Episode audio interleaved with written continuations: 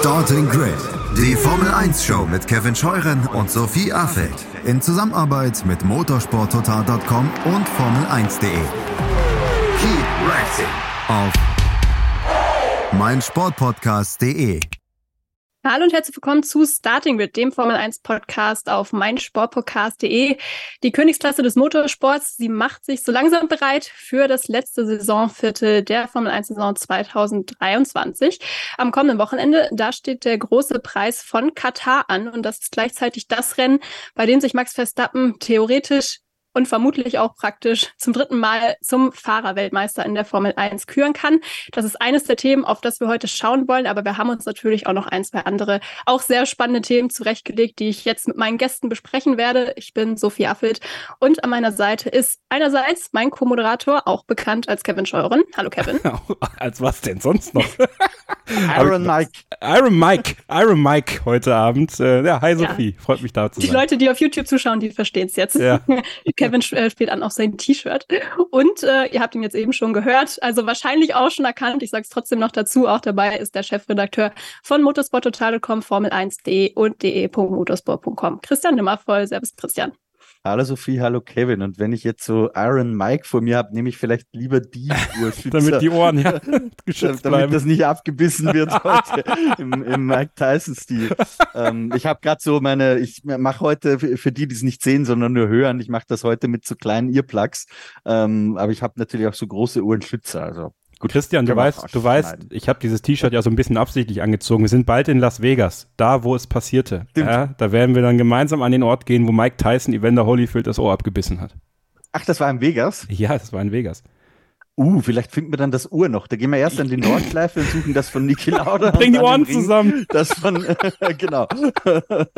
Oh. Ich habe mir übrigens auch schon äh, Vegas-Klamotten bestellt. Ja? Nicht, nicht, nee, nicht, nicht ganz so heftige wie du. Okay. Ähm, aber, aber passend trotzdem. Äh, geil. Gut, das geht auf jeden Fall schon gut los hier heute. Wir wollten aber eigentlich zu Beginn nicht über Las Vegas sprechen. Das werden wir bei Zeit natürlich auch noch tun. Ein paar Wochen sind es ja doch noch, aber ist auch schon nächsten Monat, geht auch schon wieder schneller, als man denkt. Aber wir wollen äh, mit einer noch sehr frischen Meldung eigentlich starten. Wir nehmen ja am Montagabend auf und um circa 17 Uhr da kam die offizielle Mitteilung, dass die FIA Andretti grünes Licht gegeben hat für einen potenziellen Einstieg als elftes Team ab dem Jahr 2025. Begonnen hat die Ausschreibung ja schon im Februar und neben Andretti hatten sich noch drei weitere Teams beworben. Das war einmal ähm, Rode Carlin, Hightech Grand Prix und Lucky Suns. Und ja, Andretti unter der Leitung von Michael Andretti war jetzt aber der einzige oder das einzige Team, die einzige Bewerbung, die zumindest bei der FIA schon mal Erfolg hatte. Christian, vielleicht kannst du zum Einstieg einfach nochmal so den Prozess ein bisschen erläutern und auch erklären, wie es jetzt zu dieser Entscheidung der vier gekommen ist. Also ich fange ganz vorne an chronologisch. Es ist Februar, ähm, was haben wir für ein Jahr? 2023. da hat die FIA eine Ausschreibung gemacht, äh, weil ja de, die Concorde-Verträge der Formel 1 theoretisch zulassen bis zu 24 Autos in der Startaufstellung, also bis zu zwölf Teams. Äh, und man hat gesagt, okay, wir machen jetzt eine Ausschreibung, äh, um einen fairen Prozess zu gewährleisten, dass vielleicht äh, zwei Startplätze da noch neu oder zwei Teams neu in die Formel 1 dazukommen. Ähm, dann haben sich, da muss ich jetzt mal meine Notizen zur Hand nehmen, äh, insgesamt sieben Teams bei der FIA gemeldet, äh, die sich in einem ersten Schritt auf diese Bewerbung hin, äh, also die haben mir Interesse bekundet, mussten auch eine Gebühr zahlen. Das waren 20.000, ich glaube, Euro oder Dollar, da bin ich mir jetzt ehrlich gesagt aus dem Kopf gar nicht sicher. Also das haben sieben Teams gemacht, nämlich neben den vier genannten, also Andretti, Lucky Suns, äh, Hightech und Rodin Carlin. Äh, auch noch äh, Craig Pollock mit seinem Formula Equal Projekt, ähm, Calvin Lowe, das ist ein Milliardär aus Südostasien und Pantera hatten wir auch schon mal gehört äh, in der Vergangenheit, haben immer wieder gesagt, dass sie Richtung Formel 1 gehen werden. Die drei letztgenannten sind aber nicht so weit gegangen, dass sie gesagt haben, wir gehen in die zweite Stufe mit. Also nach der ersten Stufe, wofür erstmal alle 20.000 Euro bezahlt haben, oder Dollar oder was auch immer, äh, man möge es mir nachsehen, ähm, gab es dann eine zweite Stufe. Die vier hat den äh, allen sieben Bewerbern dann geschickt, okay Leute, das ist, was wir brauchen für Stufe zwei. Ähm, unter anderem auch, nebst äh, detailliertesten Informationen, die die Bewerber natürlich einreichen mussten, ähm, waren dafür auch insgesamt 300.000 äh, Dollar oder Euro oder was auch immer äh, fällig. Ähm, das heißt nochmal 280.000 extra. Und in dieser ersten Stufe haben sich dann eben Polo, Glow und Pantera schon verabschiedet, sodass dann die vier äh, restlichen übrig geblieben sind. Und die wurden ja schon äh, seit einiger Zeit, ich glaube, vor Suzuka äh, war das bereits benachrichtigt, dass sie äh, oder von der FIA benachrichtigt, dass ihre Startplätze nicht angenommen werden. Andretti hatte zu dem damaligen Zeitpunkt noch keine Benachrichtigung und heute, wir zeichnen am Montag auf, gab es die offizielle Bestätigung der FIA, Andretti ist angenommen. Jetzt ist aber ganz wichtig zu betonen, das ist grundsätzlich mal laut FIA Statuten äh, ein möglicher Startplatz für 2025, der ist damit aber noch nicht gesichert. Ja? Andretti hat jetzt erstmal den Zuschlag oder die Bewilligung von der FIA, muss jetzt aber zum Rechteinhaber gehen, also zur äh, Formula One Management oder zur Formel 1 Letztendlich steht dahinter äh, der amerikanische Medienkonzern Liberty Media und muss sich mit denen auch noch einig werden darüber, äh, was die kommerziellen Vereinbarungen betrifft. Das heißt, äh, bei den anderen Teams nennen wir das Concord Agreement. Ähm, da gibt's auch ganz, ohne jetzt gleich zu sehr ins Detail zu gehen, aber da gibt's auch interessante Konstellationen, weil laut vier-Prozess ist der Einstieg ja für Andretti jetzt berechtigt ab 2025. 2025 ist aber nur noch ein letztes Jahr auf den aktuellen Concord-Verträgen, bevor für 2026 neue Verträge greifen. Also gibt es im Hintergrund noch ganz, ganz viel zu klären. Deswegen ist noch keineswegs gesichert, dass Andretti wirklich in die Formel 1 einsteigen wird. Aber die erste Hürde, die haben sie jetzt mal genommen. Du hast es jetzt eben schon erwähnt, ihr habt im Laufe des Suzuka-Wochenendes ja schon ähm, auch berichtet, dass die anderen drei Teams eine Absage kassiert haben. Also die haben ganz offensichtlich nicht alle Kriterien erfüllt, die man da ähm, ja, erfüllen musste. Waren ja ganz viele verschiedene von Nachhaltigkeit über gesellschaftliche Verantwortung, finanzielle Ressourcen, personelle Ressourcen und so weiter und so fort. Ähm, weiß man dann inzwischen schon mehr Details, woran es da bei den anderen gescheitert ist? Also woran es genau gescheitert ist, äh, darüber kann ich auch nur spekulieren. Was man aber sagen kann, ist, dass das der intensivste und detaillierteste Ausschreibungsprozess war, den die FIA je gemacht hat. Das war ja nicht die erste Ausschreibungsrunde, äh, wo neue Teams akzeptiert wurden. Wir erinnern uns zurück an die Geschichte mit, was später dann HRT war und äh, Maynor hat angefangen mit, weiß man heute schon gar nicht mehr, Virgin und Campos hießen die Teams mal ursprünglich, glaube ich, und äh, Caterham, Tony Fernandes, der aber angefangen hat, das Lotus, äh, unglaublich lange her. Ähm, damals war das noch ein sehr, sehr einfacher Prozess. Diesmal war es wirklich sehr, sehr umfangreich, äh, was die Teams präsentieren mussten an Informationen und äh, das, was die vier dann zu prüfen hatte, war auch so umfangreich wie noch nie. Ähm, weil es ist ja nicht so, dass die dann ein 50-seitiges PDF an die vier schicken und die liest sich das durch und dann sagt Mohammed Ben Sulaim, ja super, äh, das gefällt mir, was da drin steht und akzeptiert das oder lehnt das ab, sondern jede der Kernnachrichten äh, wird natürlich auch genauestens überprüft. Da gab es ein eigenes Due Diligence Team äh, bei der FIA. Das heißt, wenn da jetzt jemand behauptet, okay, unsere Finanzierung kommt von da und da und da, dann wurden die handelnden Personen wirklich überprüft und da gab es ein eigenes Research-Team da, dafür. Ähm, das ist also das Level an Detail, äh, mit dem sich die FIA auseinandergesetzt hat. Ähm, und deswegen hat es auch so lange gedauert, weil wir haben es schon gesagt, Sophie, äh, im Februar hat dieser Prozess begonnen. Inzwischen haben wir äh, Anfang Oktober. Das heißt, es hat sehr lange gedauert, aber die FIA hat sich auch äh, diese Zeit genommen, wirklich alles gründlichst zu prüfen. Nicht nur, weil sie einfach einen ordentlichen Job machen wollten, sondern auch ein bisschen aus Eigennutz. Denn wenn jetzt einer der Bewerber abgelehnt worden wäre, äh, und das entspricht nicht den Kriterien der Ausschreibung ganz exakt, dann könnte theoretisch so ein Bewerber sagen, Leute, wir glauben, wir sind zu Unrecht abgelehnt worden und möglicherweise auch vor Gericht ziehen. Das heißt, um da eine wasserdichte Argumentation zu haben und wirklich berechtigte Gründe anführen zu können, warum jemand abgelehnt oder auch aufgenommen wird, äh, hat man diesen Prozess wirklich so gründlich wie noch nie zuvor in der Geschichte der Formel 1 äh, gestaltet diesmal. Ja, wir haben jetzt natürlich keine Details über die Pläne, die die verschiedenen Teams geschmiedet haben. Also klar, so ein bisschen hat man gehört. Lucky Suns, die wollten eher so auf den asiatischen und afrikanischen Markt setzen, von dort auch Ingenieure etc. beziehen. Roden Carlin, die hätten ihre Autos wohl in Neuseeland gebaut, hätten aber wohl auch geplant, ähm, eine Frau eventuell ein Cockpit ähm, zu überlassen. Jamie Chadwick war da wohl beispielsweise im Gespräch. Am Ende konnten sie die vier offensichtlich nicht überzeugen mit ihrem Konzept. Ähm, David Dicker, das ist der Gründer von Roden Carlin, der hat sich auch zitieren lassen in der vergangenen Woche und da auch schon gesagt, dass sich die Hinweise verdichten, dass wie bereits zu Beginn des Prozesses erwartet, der einzig erfolgreiche Bewerber Andretti Global sein wird. Wir haben es jetzt eben schwarz auf weiß. Wie gesagt, wir kennen keine Details und haben nur die Sicht von außen, aber war dein Bauchgefühl auch wie das von David Dicker ähm, und hat gesagt, dass Andretti von diesen vier Bewerbern der, ja, oder die besten Karten hat am Ende. Tatsächlich ja. Also ich hatte nie, tatsächlich nie den Gedanken, dass sie zwei Teams zulassen werden. Ähm, auch wenn sich das natürlich viele wünschen. Ähm, für mich war bei diesem Bewerbungsprozess immer klar, es wird nur ein Team schaffen. Ähm, das war einfach auch nur ein Gefühl, äh, weil also Hightech habe ich gar keine Chancen äh, gegeben in der Tat, weil ich nach wie vor glaube, dass da äh, Dimitri Mazepin im Hintergrund hängt und deswegen ähm, die Geldströme, sag ich mal, nicht ganz so sauber sind. Auch alles Vermutung, aber ist halt meine Vermutung an der Stelle. Dann Rodin, das wäre natürlich eine super romantische ähm, Herangehensweise gewesen. Team aus Neuseeland, ähm, Auto in Neuseeland herstellen, alles ein bisschen heimischer. Äh, das mit der Frau im Cockpit ist natürlich auch ein reizvoller Ansatz. Äh, Ob es dann wirklich so gekommen wäre, das wissen wir natürlich nicht. Ähm, aber definitiv etwas, weil sie ja auch schon gezeigt haben in den Formel 1 Rahmenserien, dass sie, ähm, dass sie Interesse haben, da auch aktiv mitzuwirken. Dann Lucky Sons. Ich glaube, das war noch der größte Außenseiter tatsächlich. Ähm, ist ein bisschen schade, dass dieses Promo-Video mittlerweile nicht mehr auf deren Webseite ist, weil das war aufgemacht wie so ein Hip-Hop-Video. Ähm, sehr viele schwarze Menschen, sehr viel Diversität. Darauf haben die ja auch gebaut. Also, die sind eher so diesen diversen Ansatz gegangen. Dann haben sie dann noch diese ominöse Pressemitteilung rausgegeben, wo sie ja klar gemacht haben, sie würden auch 600 Millionen äh, zahlen um diese Antiverwässerungsgebühr äh, irgendwie aus zu erhöhen. Da haben sie auch zurückrudern müssen. Ja, und am Ende habe ich halt immer das Gefühl gehabt, Andretti ist von all dem, was man sich wünscht, ähm, was den Motorsport angeht, was auch natürlich die Einbindung von GM angeht, was halt auch ein anderer OEM ist als äh, jetzt die anderen Partnerschaften, die geschlossen worden wären. Kein wirklicher OEM, also kein wirkliches Werksengagement natürlich von General Motors, weil am Ende des Tages bauen die de facto ja keinen Motor, sondern ähm, Andretti würde mit Renault zusammenarbeiten, vermutlich.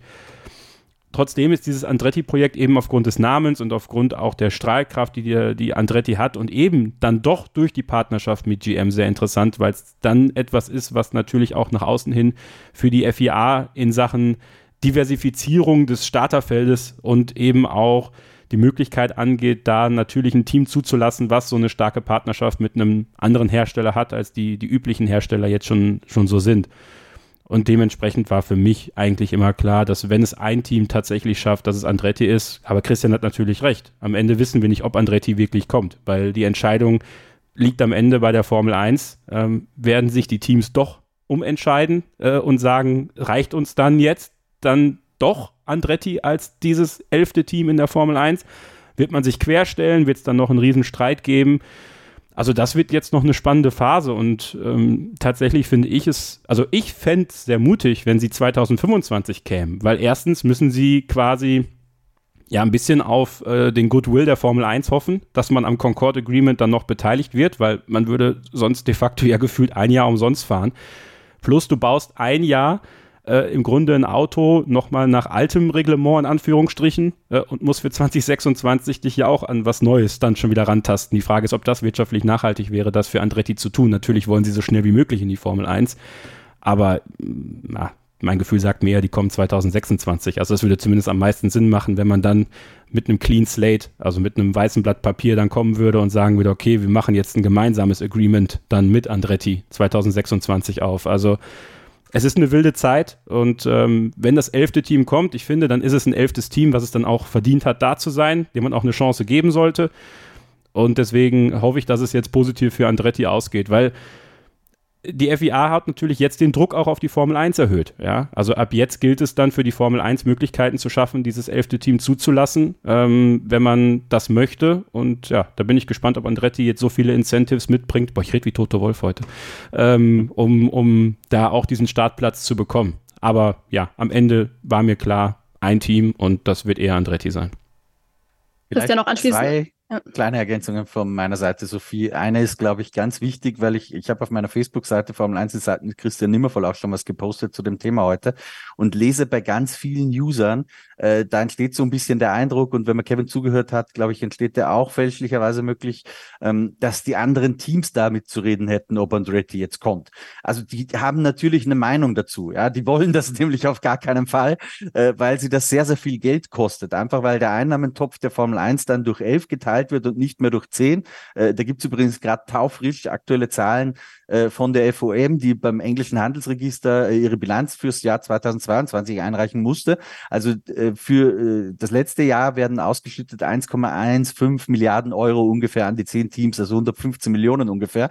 Wenn man das jetzt durch zehn rechnet oder durch elf, ist das natürlich ein unterschiedlicher Betrag. Ja?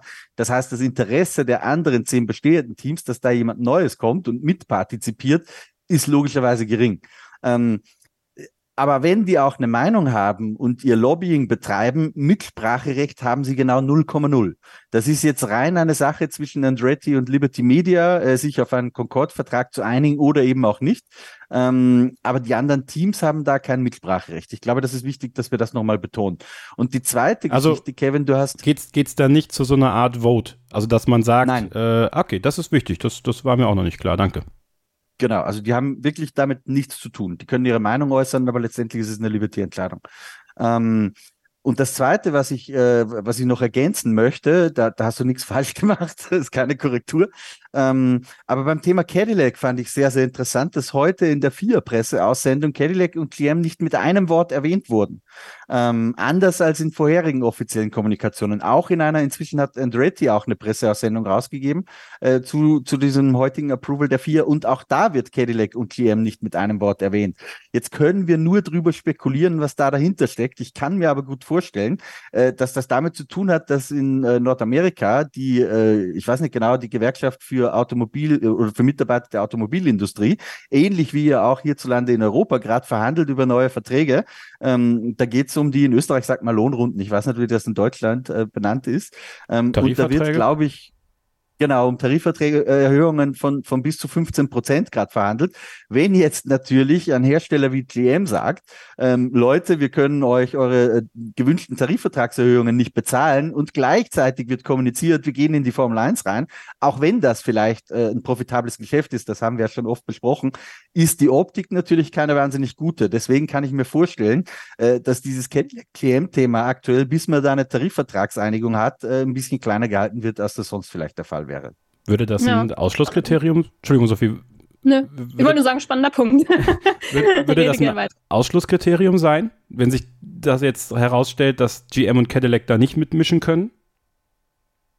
Ich glaube, die können mitmischen. Ich glaube tatsächlich, dass es das nur taktisch ist nur, wegen dieser Tarifvertragsverhandlungen, dass man einfach aktuell das auf, auf kleiner Flamme hält. Aber es war Spannend. sehr auffällig, ja. dass das in den heutigen Kommunikationen nicht stattgefunden hat. Christian, jetzt hast du ja vorhin auch schon ähm, das Thema Gerichtsprozesse potenziell erwähnt, auch wenn die FIA jetzt ohne triftigen Grund ähm, einen Kandidaten wie Andretti, der eigentlich alles erfüllt, abgelehnt hätte, was ja jetzt nicht passiert ist. Ähm, wie sieht das auf der auf der From-Seite aus? Also ähm, können die Andretti ohne triftigen Grund ablehnen? Oder anders gefragt, wäre jetzt der finanzielle Verlust, der für die Teams entstehen würde, ein Grund, der da akzeptiert werden würde als Ablehnungsgrund? Da bin ich mir, um ehrlich zu sein, gar nicht hundertprozentig sicher. Es gibt ja auch, Kevin hat sie schon erwähnt, diese berühmte Anti-Dilution-Fee, diese Anti-Verwässerungsgebühr, die genau diese finanziellen Verluste für die Bestehenden ähm, auffangen soll. Die liegt aktuell bei 200 Millionen Dollar. Alle sagen, das ist viel zu wenig. Ähm, äh, Lucky Suns hat ja sogar angeboten, wir zahlen freiwillig 600 Millionen Dollar. Ja, auch das ist eine Randnotiz in dieser größeren Geschichte.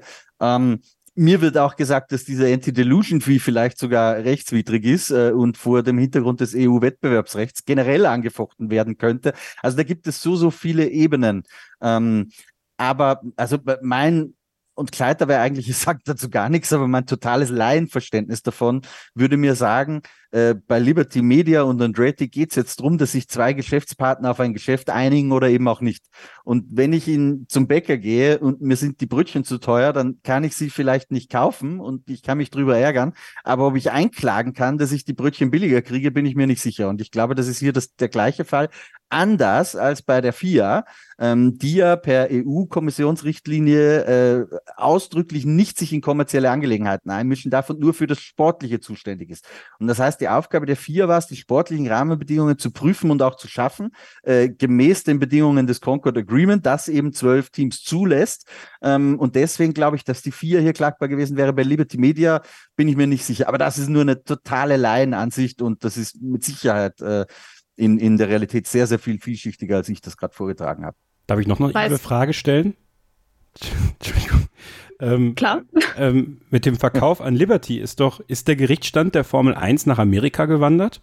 Also wie, wie ist es das dann generell mit der EU? Also inwiefern kann die sich einmischen für Belange, die ja dann im Grunde bei Liberty Media liegen und dementsprechend auf US-amerikanischem Gerichtsstand, so nach meinem Verständnis?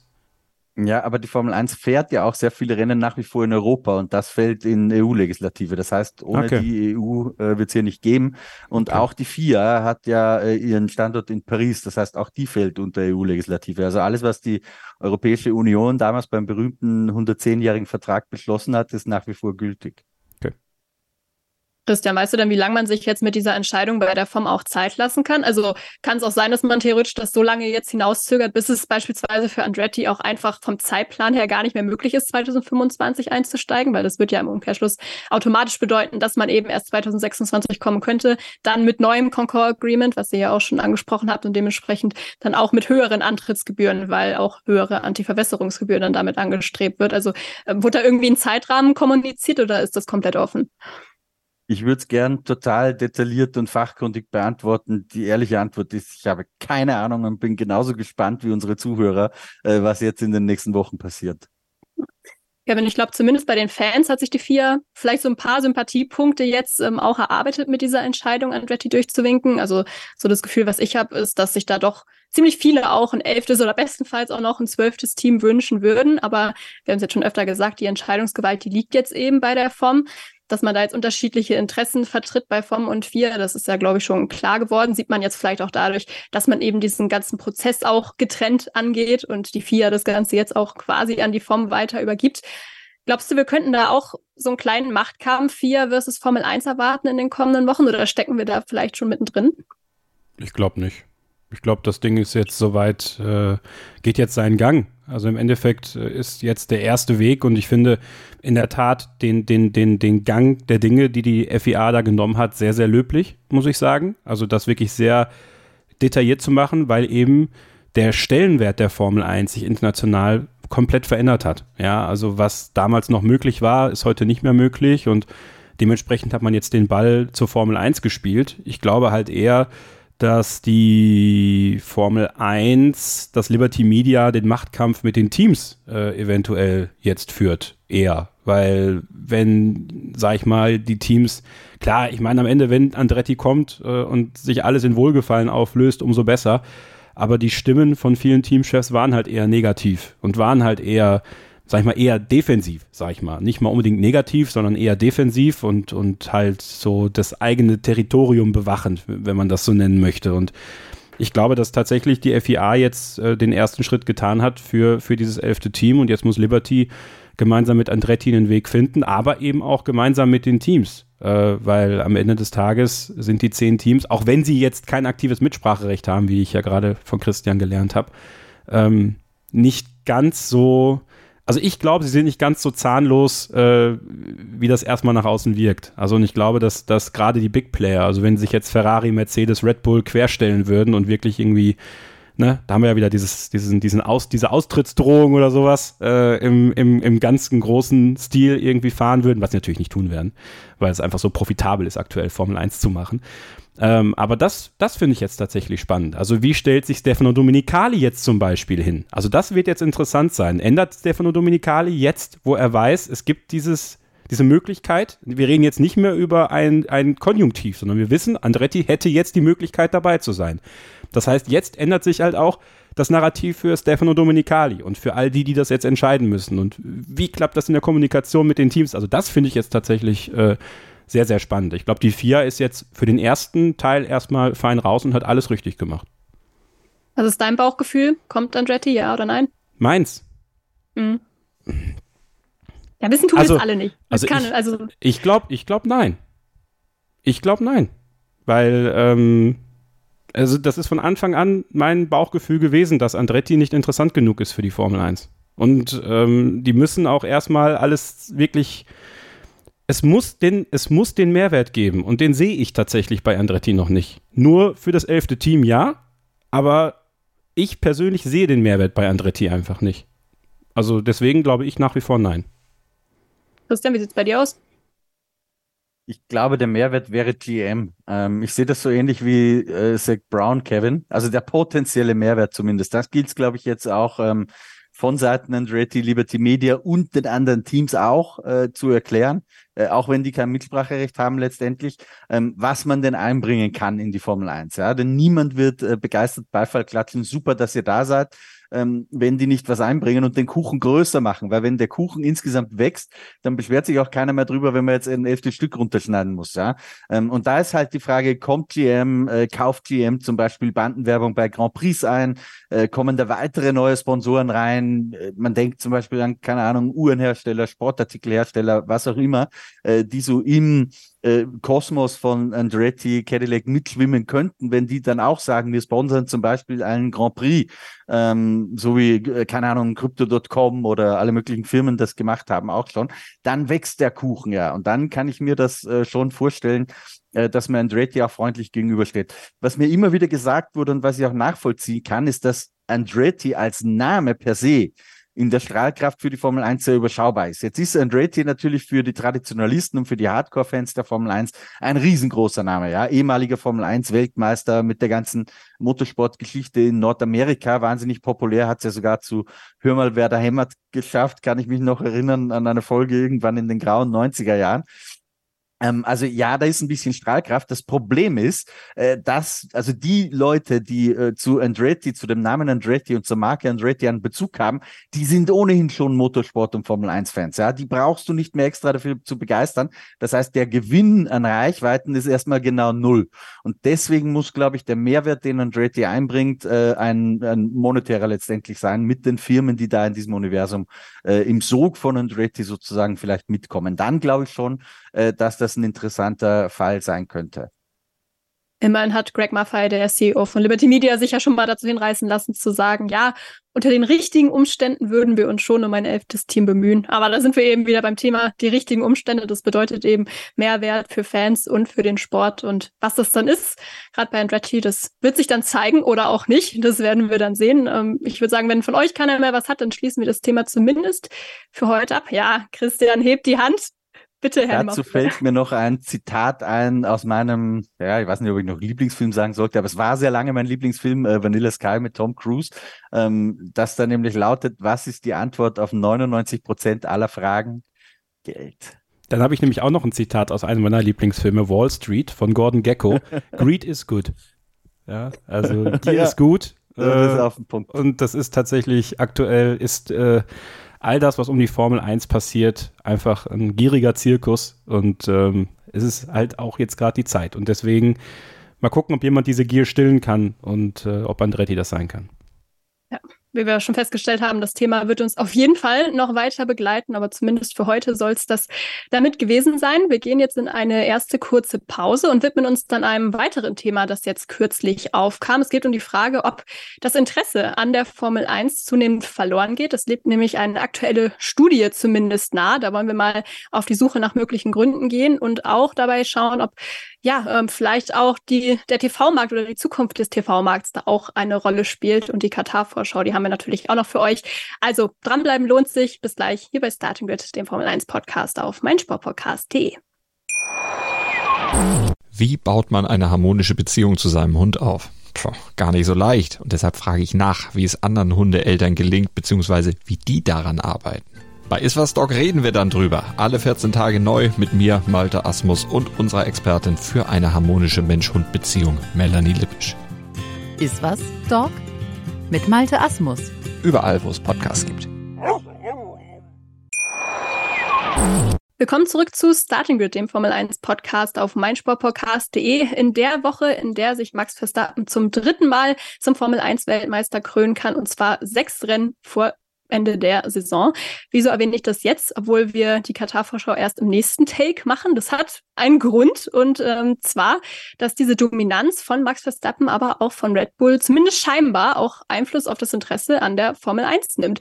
Zumindest in der digitalen Welt, das sagt zumindest eine Studie, äh, die jetzt gerade rausgekommen ist. Es geht da eben um Social-Media-Zahlen, aber bevor ihr jetzt wieder sagt, ja, ihr immer mit eurem Social-Media-Kram, ich glaube, wir können das schon auch auf die reale Welt in Anführungszeichen übertragen. Aber vielleicht mal kurz zur Zusammenfassung eigentlich, worum es geht. Vor einigen Tagen kam eine Studie raus von Buzzradar, die zeigt, dass eben die Social-Media-Zahlen mit Blick auf die Formel 1 drastisch gesunken sind im Vergleich zum Vorjahr. Untersucht wurden da ja, sehr, sehr viele Posts in den letzten zehn Jahren. Ich glaube, 70 Millionen waren es insgesamt.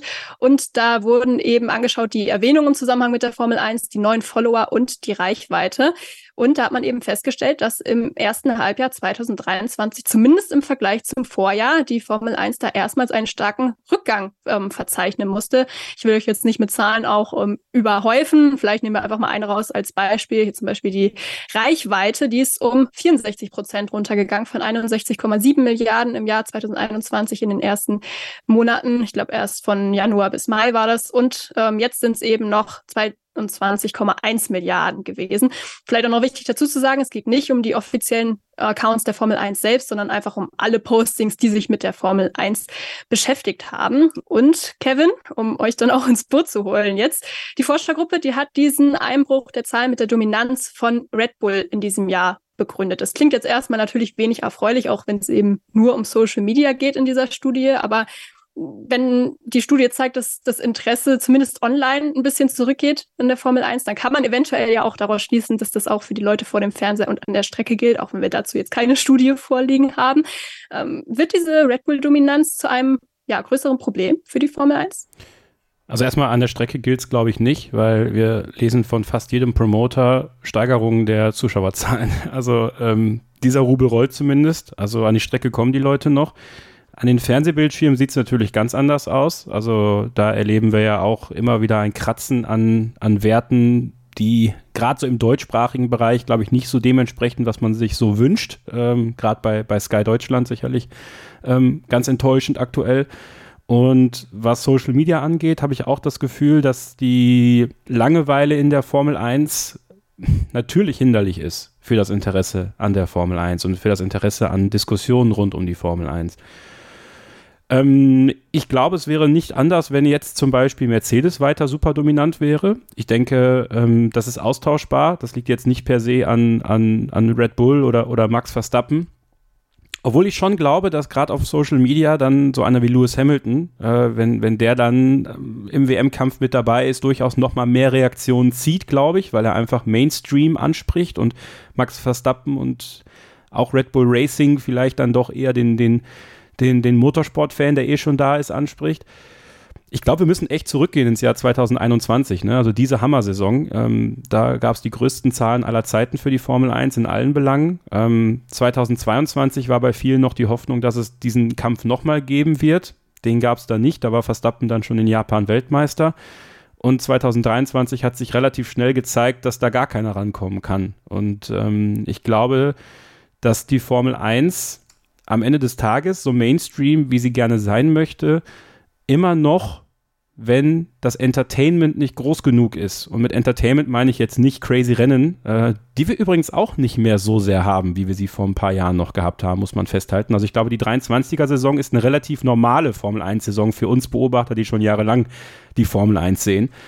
Mm, dass natürlich dann die Gefahr besteht, dass aus diesem Mainstream-Schick den die Formel 1 sich angeeignet hat durch Netflix, relativ schnell, wenn das Entertainment ausbleibt und damit ist auch ein langanhaltender WM-Kampf gemeint, weil am Ende des Tages wollen die Leute, die jetzt nicht so tief drin sind wie wir, zumindest einen spannenden Kampf um den Titel haben. Dass das dann recht schnell wieder zur Nische wird. Ähm, das heißt jetzt nicht, dass die Formel 1 wieder dahin versinkt, wo sie mal in Anführungsstrichen war. Dafür sind sie jetzt gerade einfach zu groß und wir kommen ja gleich noch auf, auf eine Hammermeldung eigentlich, auf ein Hammergerücht, äh, was die TV-Rechte-Situation angeht. Das zeigt ja eigentlich, dass die Formel 1 nicht auf dem, dem Weg irgendwie zurück in diese krasse Nische ist, in der sie mal äh, war. Aber ich glaube, es ist nicht davon der Hand zu weisen, dass, dass der Social-Media-Fan oder der Social-Media-Beobachter weniger Interesse hat an dem, was passiert, wenn klar ist, wer gewinnt, wenn gewisse Fahrer vielleicht nicht vorne mitfahren und wenn eben kein crazy Shit passiert. Ja, und ähm, Crazy Shit, das ist ja auch mal ein heftiger Unfall. Oder das ist auch mal irgendwie äh, ein krasses Ende von einem Rennen. Also vielleicht war Australien dann noch mit das krasseste, so dieser Restart in der letzten Runde nochmal dieser Crash, Boom, Bang und äh, da ging es dann nochmal ab. Und das sind alles so Faktoren, die damit reinspielen. Mich überrascht es überhaupt nicht, dass das Interesse an der Formel 1 dieses Jahr zurückgeht, weil es eben natürlich für den Fan, in den ich mich reinversetze, komplett langweilig ist.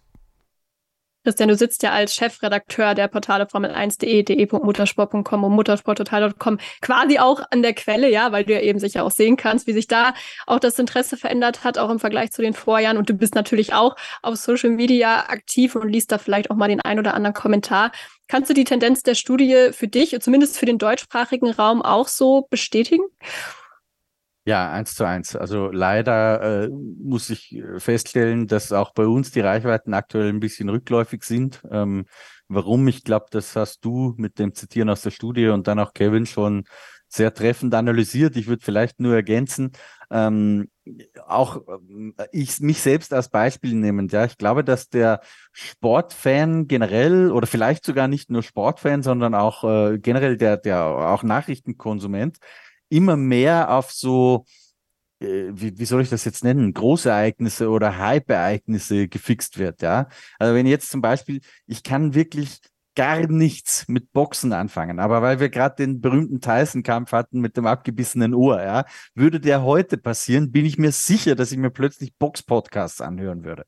Und äh, der Formel 1-Fan oder die Hardcore-Fans nicht, ja, die sind immer da. Äh, aber ich glaube, dass halt diese großen Wellen, äh, wie dieses 21er-Finale, ich meine, darüber hat wirklich jeder geredet, selbst meine Mutter, ja, die sich aber wirklich gar nicht für das Thema meine interessiert. Auch. Ja. Da, da haben einfach alle drüber geredet und da ist genauso eine Welle entstanden und dass die wieder ein bisschen abebbt, wenn das nicht dauerhaft so weitergeht äh, mit so einem Spektakel und das war klar, dass nicht jedes Jahr wie 2021 werden kann. Ähm, ist eigentlich auch, glaube ich, ganz natürlich. Aber ich bin mir auch ziemlich sicher, äh, die nächste Welle wird kommen. Also an dem Punkt, wo nochmal Verstappen gegen Hamilton steigt, auf eine ähnliche Weise wie 21 oder auch Verstappen gegen irgendwen anderen oder vielleicht auch ganz ohne Max Verstappen, ähm, dann wird es auf jeden Fall, glaube ich, wieder, wieder so eine richtige Welle geben. Und was auch Kevin ganz richtig analysiert hat schon, ist, dass die Grand Prix vor Ort interessanterweise überhaupt nicht äh, korrelieren mit diesem Trend, sondern dass das Live-Event Formel 1 lustigerweise völlig losgekoppelt ist davon. Äh, da hat erstens, glaube ich, Liberty sehr viel richtig gemacht, indem dass man die Live-Events einfach aufgewertet hat äh, in ihrer Attraktivität, auch mit allem, was drumherum passiert. Und und zweitens äh, sage ich immer, sollte Liberty Media Max Verstappen eine ordentliche Prämie zahlen, also allen Einnahmen, die sie haben, denn wir müssen auch so ehrlich sein. Äh, der Österreich Grand Prix in meiner Heimat ist seit Jahren immer ein Volksfest, äh, ausverkauft und wirklich tolle Stimmung. Äh, aber lässt man die Holländer weg, äh, ist das ein Geisterrennen. Äh, also ist jetzt vielleicht auch ein bisschen überspitzt, ähm, aber dann haben wir die gleichen Probleme, wie wir sie in Österreich vor Verstappen hatten, nämlich dass sie die, äh, die Plätze nicht verkauft kriegen. Ähm, also Max Verstappen spielt zumindest in Europa eine sehr, sehr große Rolle dabei, glaube ich, dass die Promoter aktuell ein gutes Auskommen haben. Wenn du dich jetzt mal an die Zeit der Mercedes-Dominanz auch zurückerinnerst, ähm, war das da auch ähnlich, was das Interesse angeht? Also ist das da auch abgeflacht nach mehreren Jahren dieser Dominanz oder war das vielleicht noch ein bisschen anders, weil man da zumindest einen Walter Bottas hatte, der zwar nicht um den Titel, aber zumindest ab und zu mal um Rennsiege gekämpft hat mit Lewis Hamilton damals? Da muss ich ehrlich zugeben, Sophie, dass ich das nicht mehr genau im Kopf habe, aber ich habe so in Erinnerung, dass 2016 ein gewisser Peak war mit diesem äh, Finale Nico Rosberg gegen Lewis Hamilton. Da hat natürlich dieses Mercedes-Duell, ja, auch wenn Mercedes für sich genommen äh, die Spitze war, aber das Duell hat natürlich sehr, sehr viele Menschen interessiert, gerade auch in Deutschland.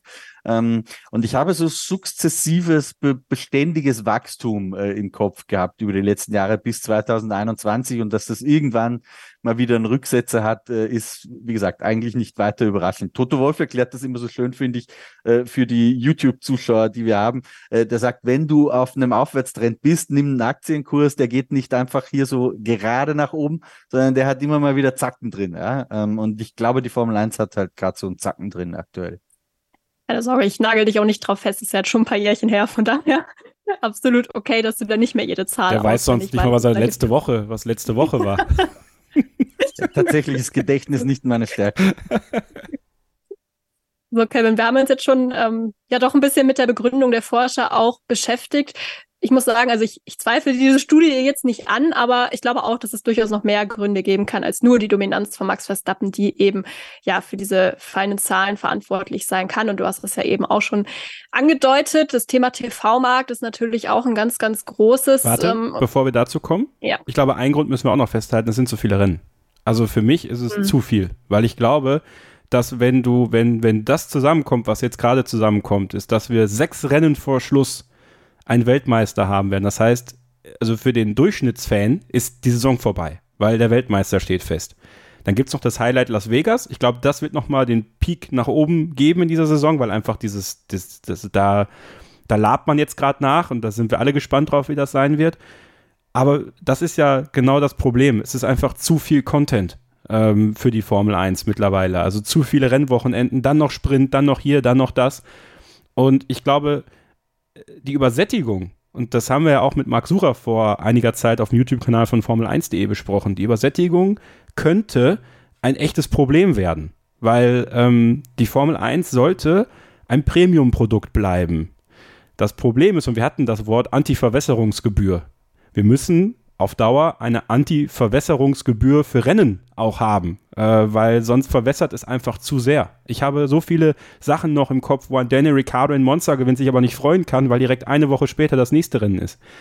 Ähm, es gibt Leute wie Christian, ähm, die seit Jahrzehnten Formel 1-Fans sind, die aber in der modernen Formel 1 in den letzten Jahren nicht mehr wissen, was letzte Woche war, weil einfach zu viel passiert aber Christian hat sicherlich noch große Erinnerungen an die Jahre 88, 89, 90 und all diese Zeiten, wo es einfach ja, so. andere, andere, also einfach kleiner, kompakter.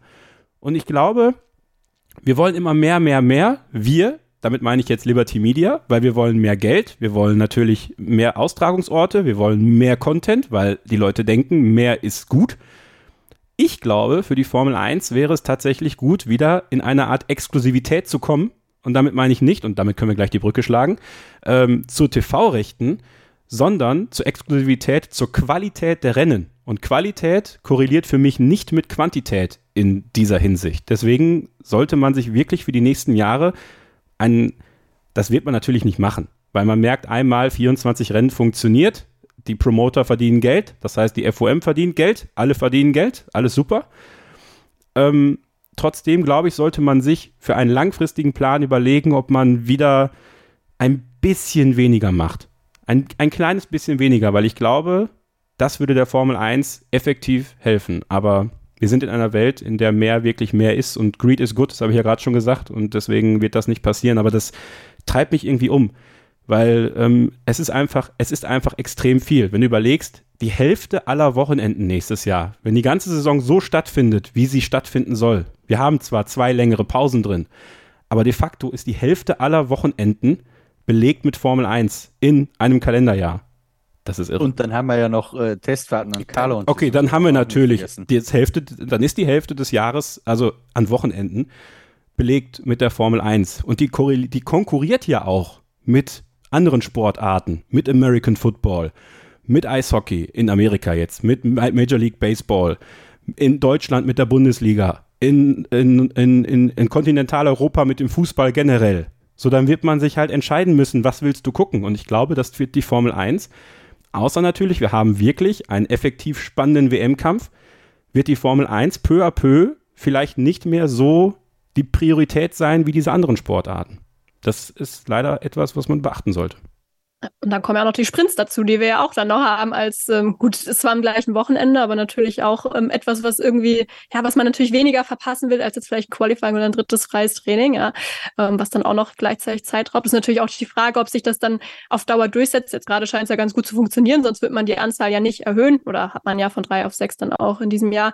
Ja, ob sich das dann dauerhaft auch durchsetzt, Vermutlich in der Tendenz ja, aber auch das trägt natürlich nicht unbedingt dazu bei, dass man vielleicht noch mehr Bock auf die Formel 1 bekommt, weil es eben auch noch zu dieser, ja, ähm, über Hülle und Fülle an Formel 1 Content beiträgt, die dann vielleicht manchmal auch ein bisschen too much ist. Und das ist ja auch interessant. Guckt man vielleicht an einem Wochenende nur den Sprint, weil dann kriegt man ja seinen Rennen fix, so gesehen, hat den aber in kurzer, intensiver Fassung und muss sich nicht am nächsten Tag die 65 Runden äh, angucken, äh, wo man halb einpennt. Also in Anführungsstrichen, ja, also nicht falsch verstehen. Wir nicht, aber der, der normale äh, Formel 1-Fan oder der, der halt nun mal guckt. Um den geht's ja. Also die Liberty möchte nicht mehr den, klar, die möchten den Hardcore-Fan schon haben. Auch da bitte nicht falsch verstehen. Aber im, im Medienmarkt geht es gerade, egal bei welcher Sportart. Und da kannst du von, ich habe ja gerade alle aufgezählt. Es geht um den Casual-Fan. Der Casual-Fan ist gerade der, den man kriegen möchte, weil es gibt so viele Casual-Fans auf der Welt, die TV-Quoten hochdrücken. Und das bedeutet wiederum viele Einnahmen für noch lukrativere TV-Verträge. Und jetzt habe ich die Brücke geschlagen für dich, Sophie. Und wir können zum nächsten Thema übergehen. Ja, dann darfst du auch gleich weitermachen, weil du ja gerade schon so gut im Redeflow bist. genau, wir ich waren sehe schon die negativen Kommentare wieder. Scheuren redet zu viel. Er redet zu viel. Er redet zu viel. ähm, ja, Thema TV-Markt und äh, die Zukunft auch. Das ist ja auch was, was wir hier regelmäßig diskutieren. Die Formel 1, die wandert ja in immer mehr Ländern auch hinter die Bezahlschranke. Heißt natürlich nicht, dass die Berichterstattung dadurch äh, zwangsläufig schlechter wird, aber ja, in manchen Ländern ist eben die Zahlbereitschaft vielleicht nicht so vorhanden, um die Formel 1 dann noch weiter zu verfolgen. Glaubst du, diese Entwicklung wirkt sich auch insgesamt auf das Zuschauerinteresse global gesehen in der Formel 1 aus? Ähm, ja, natürlich, äh, weil ähm, das ist aber ein generelles Problem, ähm, je nachdem, wo du hingehst. Ja, also wenn du jetzt in einem Land bist wie den USA, wo es schon, sag ich mal, immer relativ normal war, für den Fernsehkonsum zu bezahlen, ähm, auf irgendeine Weise, ob das jetzt Cable-Pakete oder Kabelpakete waren, äh, die rückläufig sind in Amerika. Also das nennt man dann Cord Cutter. So, also man, man schneidet das Kabel durch. Ja, deswegen man geht halt in den, in den Streaming-Bereich. Und bei uns hier in Deutschland ist es halt ein Problem, dass PayTV nie wirklich den Stellenwert hatte, den es in anderen Ländern hatte. Und es war nie normal für Fernsehen zu bezahlen, obwohl wir hier in Deutschland im Grunde genommen mit, dem, mit den Rundfunkgebühren ja auch für Fernsehen bezahlen. Nur wir haben es halt frei verfügbar, aber wir zahlen trotzdem dafür. Mm, und dann das Sonderangebot, in Anführungsstrichen, das Sonderangebot nicht im Sinne von günstige Preise, aber das Angebot, was uns Sky zum Beispiel macht oder Premiere, DF1, wie auch immer das heißt, das hat halt immer auch nur eine Nische angesprochen, weil wir haben ja alles gehabt. Wir hatten RTL, wir hatten die anderen Privatsender. Und ähm, dann ist es halt schon, gerade in Deutschland, glaube ich, echt ein Problem, dass das Interesse an der Formel 1 schwindet, wenn die Formel 1 einfach nicht vorkommt. Ja, also wenn man, ähm, und damit meine ich aber auch, äh, arrivierte Medienhäuser, ja, ich rede jetzt nicht nur davon, dass, dass, dass wir als Nischen äh, oder als Special Interest Seite wie Formel1.de natürlich über die Formel 1 sprechen, sondern ich rede darüber, dass die Süddeutsche, dass die Welt, dass die Zeit, übrigens die Zeit spricht vielleicht bald über die Formel 1, zumindest über Toto Wolf, und ähm, das aber auch die Bildzeitung ja zum Beispiel auch. Ich meine, die Berichterstattung der Formel 1 von der Bildzeitung ist ja auch irgendwie weiß ich nicht. Also nicht mehr so aktiv, wie sie mal war. ARD, ZDF reden nie über die Formel 1. Ja? Wie soll ein Interesse an der Formel 1 entstehen, wenn keiner darüber redet, außer wir? Also, ohne jetzt uns zu hoch hängen zu wollen, aber wir halten die Fahne der Formel 1 ja schon irgendwo hoch. Seit 2016 gibt es diesen Podcast wöchentlich. Ja, also jede Woche reden wir hier über Formel 1. Und äh, auch in langweiligen Zeiten, in, in spannenden Zeiten, wir sind immer da. Aber ähm, wir sind eben auch nur die, die vielleicht eher Hardcore-Fans ansprechen. Ja, und da muss halt irgendwie generell in den Medien, gerade in Deutschland, mehr passieren, dass die Formel 1 interessanter wird, aber das ja, ist halt nicht der Fall. Christian, es gab ja auch schon mal Gerüchte, wenn wir jetzt mal bei den TV-Rechten bleiben, dass auch Netflix beispielsweise die Formel 1 gerne in der Zukunft mal zeigen würde. Und auch jetzt ganz aktuell hat ja auch das Branchenmagazin Business F1 berichtet, dass Apple großes Interesse hätte, auch die Formel 1 global und exklusiv auf Apple TV zu zeigen. Vorbild soll da dieser Saisonpass sein, den man schon für die MLS hat, also die Major League Soccer. Das ist die oberste Fußballliga in den USA. Und sowas überlegt man jetzt scheinbar auch für die Formel 1, wird da wohl oder würde dafür zwei Milliarden Dollar auch pro Saison hinblättern. Ist das oder klingt das für dich nach einer realistischen Option für die Königsklasse? Ich kann das letztendlich nicht beurteilen. Ähm, aber wenn dieser Deal zustande kommen sollte und Business of One, da muss man den Artikel äh, sehr präzise lesen. Das heißt nicht, dass so ein Angebot schon auf dem Tisch liegt, sondern dass Apple in Betracht zieht, so ein Angebot zu machen. Und da ist tatsächlich eben von zwei Milliarden Dollar die Rede. Ähm, wenn man das macht, ist das ein riesiger Deal äh, für die Formel 1. Denn die Formel 1, ich habe vorhin schon mal die aktuellen Geschäftszahlen fürs Jahr 2022 angesprochen, äh, hat aus allen Einnahmequellen, die es gibt, ja, 1,8 Milliarden Dollar Umsatz erwirtschaftet. Das heißt, wenn da jetzt auf einen Schlag zwei Milliarden Dollar von Apple kommen, ähm, dann vervielfacht das das Potenzial, das die Formel 1 hat, ähm, was natürlich für eine börsennotierte Firma wie die F1 Corporation äh, es ist, äh, die, diese Tochter von Liberty Media. Also es ist auch, was den Aktienkurs betrifft, ähm, natürlich extrem positiv. Also dieser Deal, sollte er denn stattfinden, wäre aus der finanziellen Hinsicht erstmal unglaublich. Alle, die in der Formel 1 aktiv sind und von diesem Kuchen partizipieren, eben auch die Teams, ähm, würden sich ein goldenes Näschen damit verdienen. Das ist die eine Seite. Ähm, und das ist auch der Grund, warum ich, wäre Stefano Domenicali natürlich sofort zuschlagen würde, ähm, wird sowas geben, weil letztendlich ist er den äh, Aktionären und, und Shareholdern verpflichtet und für die macht er damit ein gutes Geschäft. Die Kehrseite davon ist, und ich habe so das Gefühl, dass meine Meinung eine äh, äh, alte Weltmeinung ist und mich die Welt so ein bisschen überholt hat. Aber ich erzähle immer gerne äh, bei solchen Themen die Geschichte, wie ich in die Formel 1 reingekippt bin. Ähm, Sonntags wurde äh, im lokalen Gasthaus hier in Vorderweißenbach von ein paar äh, Männern, es waren immer nur Männer, das ist jetzt nicht, äh, weil ich nicht gendere, es waren nur Männer, wurde immer Formel 1 geschaut. Da war so ein Nebenraum in dem Gasthaus, erst wurde zu Mittag gegessen, um 14 Uhr ging es dann in den Nebenraum und da wurde das Formel 1 Rennen geschaut. Und als ich so sechs, sieben Jahre alt war, das, das erste Rennen, wo ich mich so ein bisschen, ups, äh, erinnern kann, ist Monza 88, äh, dieser legendäre Sieg von Gerhard Berger, da ist die, diese Emotion ist irgendwie hängen geblieben bei mir. Ähm, da bin ich also dazu reingestoßen. Diese Gruppen, wo Menschen Formel 1 schauen oder sei es auch der Familienkreis oder so, das existiert natürlich nicht mehr, wenn das ins Pay-TV geht. Ja? Das heißt, langfristig gedacht, und ich denke da jetzt nicht äh, zwei, drei Jahre, sondern ich denke 20, 30 Jahre, ähm, glaube ich, kriegt die Formel 1 vielleicht ein Generationenproblem, wenn sie nur ins Pay-TV geht, weil das neue Publikum zu akquirieren immer schwieriger wird. Ja, man macht wahnsinnig viel auf Social Media. Ähm, ich bin mir aber nicht sicher, ob Clips auf Social Media und Memes und all das, was, was ich toll finde, ja, das ist großartiger Content. Aber ich bin mir nicht sicher, ob das das Live-Erlebnis äh, ersetzen kann. Da bin ich sehr, sehr skeptisch. Ähm, und noch ein anderer Punkt ist, dass irgendwann vielleicht auch der Punkt erreicht ist, ähm, es gab ja gerade aktuelle Zahlen, ich glaube, das kommt sogar aus der gleichen Studie, ne Blödsinn, das kommt aus dem Ge Geschäftsreport äh, der Formel 1 2022, wo es hieß, man hat 1,54 Milliarden Menschen erreicht mit den Live-Übertragungen. Äh, das Apple-Modell wird ungefähr ab einem Zehntel davon profitabel. Ja, also ungefähr ab 150 Millionen TV-Zuschauern äh, auf der ganzen Welt würden reichen. Also ich glaube, das ist sogar realistisch.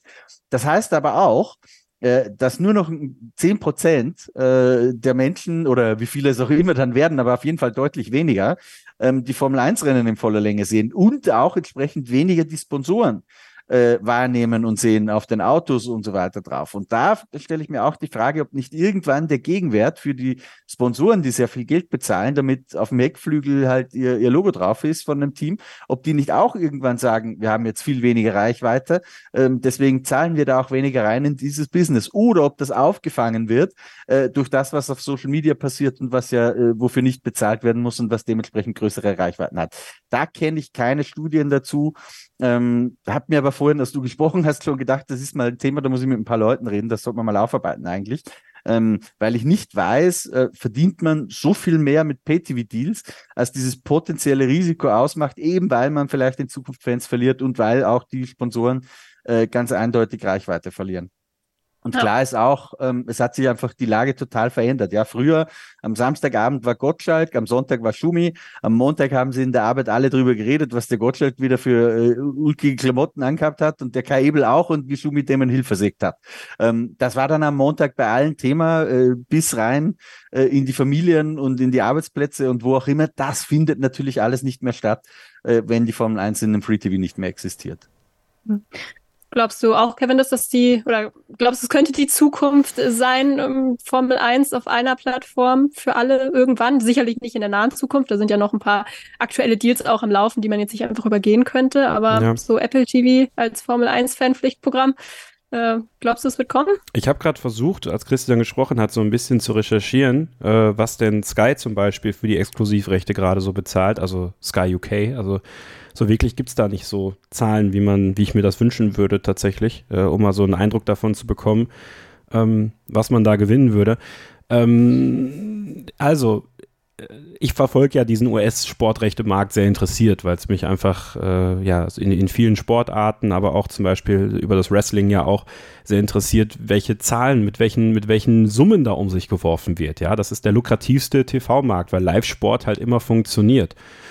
Ähm, ich möchte ergänzend zu Christians Punkt eigentlich sagen, dass es für mich auch einen Unterschied gibt zwischen äh, Pay-TV und Streaming. Ähm, ich habe da schon auch Diskussionen mit Sascha gehabt, Sascha Riefe, unserem, unserem Social Media äh, Guru, ähm, sehr hitzige teilweise auch, weil ähm, ich sehe es bei meinem Papa. Ähm, der liebt die Formel 1, der liebt auch andere Sportarten, der braucht aber mittlerweile sechs Abos gefühlt für, für alle Sportarten, die er guckt. Davon braucht er noch mehrere Abos, die nur übers Internet gehen. Ne? Zum Beispiel RTL Plus für die, für die Europa League, wenn Leverkusen spielt. The Zone für Freitagsspiele in der Bundesliga dann brauchst du Sky, dann brauchst du dies, das, Ananas. Und ähm, gerade wenn es dann so Richtung Internet geht, glaube ich, ähm, sind wir jetzt noch nicht so weit, dass wir komplett auf Streaming gehen können. Deswegen hat auch F1 TV noch nicht diesen Stellenwert eingenommen, den man sich vielleicht gedacht hat. Und F1 TV ist noch ein Thema, auf das ich gleich zu sprechen komme. Ähm, ich glaube nämlich schon, dass PayTV funktionieren könnte, wenn du ein, ein dezidiertes Angebot nur für Formel 1 hättest, jetzt von Sky zum Beispiel. Wenn man einem, einem User sagt, du kriegst, du zahlst wegen Weihnachten 15, 20 Euro nur für die Formel 1 im Monat. Sonst siehst sonst nichts anderes, kriegst aber trotzdem den Decoder nach Hause, hast also ein, ein, du hast ein Gerät, das schaltest du ein, da läuft Formel 1. Du musst nicht über, du hast gutes Bild, du bist nicht vom Internet abhängig, weil äh, gerade hier in Deutschland, äh, man wird drüber lachen, aber das Internet ist hier noch nicht überall so ausgebaut, dass Streaming halt komplett funktionieren würde. Also gerade großflächige Länder wie Deutschland, äh, wie andere, Österreich ist jetzt nicht so großflächig, Christian, du brauchst gar nicht zu lachen. Das, bei euch funktioniert das vielleicht, ja. Du, es ist, es ist, es ist ein Neuland für euch, aber ihr, ihr schafft das. Wir schaffen das, ihr, ja. Das, ihr schafft das. Ja, Neuland schaffen das, das hat eine Frau geprägt. Ähm, Du, also ich glaube, man sollte aufpassen, dass man es nicht jetzt, also es ist noch, wir sind noch nicht an einer Stelle, wo es komplett übers Internet geht. Wenn wir jetzt aber mal weiter gucken, diese Deals von Sky zum Beispiel, laufen ja bis 2028 teilweise. Also wir reden hier ja über, über einen Zeitraum, der noch weit vorausliegt. Das heißt, dieser Wert, den Apple zahlen wird eventuell, der könnte ja sogar noch steigen. Ich habe jetzt mal geschaut gerade, die NFL bekommt von einem Sender für alle Sonntagabendspiele von NBC nämlich alleine zwei Milliarden pro Jahr. Ja, die NFL ist natürlich der bestverdienste Sport der Welt, muss man sagen, äh, was das angeht. Ähm, ich glaube, dass mit einem Partner wie Apple, um deine Frage zu beantworten, das durchaus funktionieren würde, weil es löst zwei Probleme. Erstens glaube ich, dass Liberty Media dankbar wäre, wenn sie F1 TV abschalten können. Das klingt jetzt erstmal komisch, aber das verursacht ja auch Kosten. Wenn du die Kosten komplett einsparen könntest mit einem One-Stop-Shop für deine Formel 1 Inhalte mit einem starken Partner wie Apple, der ja eh schon mit dir zusammenarbeitet für den Formel 1 Film, die Lewis Hamilton Dokumentation läuft bei Apple, dann bietest du quasi alles im Apple-Universum an äh, und zahlst dafür nichts. Weil aktuell zahlst du ja für den Serverplatz, den du hast, zahlst du. Für die Leute, die für dich an der Strecke sind und dein Vorprogramm machen, zahlst du. All das kostet Geld. Das kompensieren sie natürlich aktuell durch die TV-Rechte-Deals, die sie mit Sky zum Beispiel haben. Also mit anderen Sendern ja auch in der ganzen Welt. ESPN, Disney in Amerika ja auch. Wenn du jetzt diesen Online-Service komplett auf Apple umstellen kannst und Apple zahlt dir zwei Milliarden pro Saison dafür, dass sie alles für dich produzieren und in diesem Paket, was ja da drin sein soll, sollen auch sowas wie Vorberichte, Nachberichte und sowas drin sein, mit Sicherheit auch ein Archiv. Da bin ich mir dann, also da wird man das ganze Paket einfach dann quasi darüber holen. Dann glaube ich schon, dass das funktionieren kann, weil ich sehe das am Beispiel WWE. Die hatten ihr eigenes Network. In Amerika sind sie zu Peacock rübergegangen. Das ist quasi der NBC-Streaming-Dienst, ähm, den es da gibt. Den empfängt man ja auch in Deutschland über Sky, obwohl mittlerweile wurde er, glaube ich, abgeschaltet, weil da keiner geguckt hat. Ähm, und dadurch konnten sie die Kosten einsparen, die sie ja für sich gehabt hätten, um diese Serverkapazität zu haben. Das heißt, für den europäischen Markt gibt es das zwar noch, und deswegen glaube ich, wäre es gar nicht so uninteressant, auf Amazon oder Apple zu setzen für die Formel 1, weil sie damit zwei Partner haben, die quasi all das haben, was sie brauchen für ihren Content, sie dafür aber bezahlen und die Kosten einfach dann woanders liegen, das zu hosten. Deswegen ist dieser, diese Grundidee dahinter, dass Apple Interesse hätte, eine sehr gute für die Formel 1. Und ich glaube, je nachdem, wie sich der TV-Rechte-Markt entwickelt, kann sie sogar noch mehr verdienen als diese zwei Milliarden pro Saison. Und also auch das eine, wirklich sehr spannend, ja, Christian. Ich muss ja immer kommentieren, was Kevin sagt. Ja, meistens das Gegenteil, wenn ihr, wenn ihr mal drauf achtet. Nein, nein, gar nicht. Ich, ich, ich, mö ich möchte nur ergänzen. Ähm, ich, ich kannte ja gar nicht dieses Apple-Angebot von der Major League Soccer mit diesem Season Pass, bis ich mich heute wegen dieser Apple-Geschichte Formel ja. 1 damit auseinandergesetzt habe. Ähm, aber Apple verlangt dafür 12,99 Dollar, glaube ich, ähm, für Apple TV-Kunden, also die, die ohnehin schon Apple TV haben, für dieses Zusatzangebot des, des äh, MLS Soccer Season Pass. Oder wenn du noch gar nichts mit Apple oder Apple TV am Hut hast, kannst du dir für 14,99 Euro im Monat das Ding kaufen.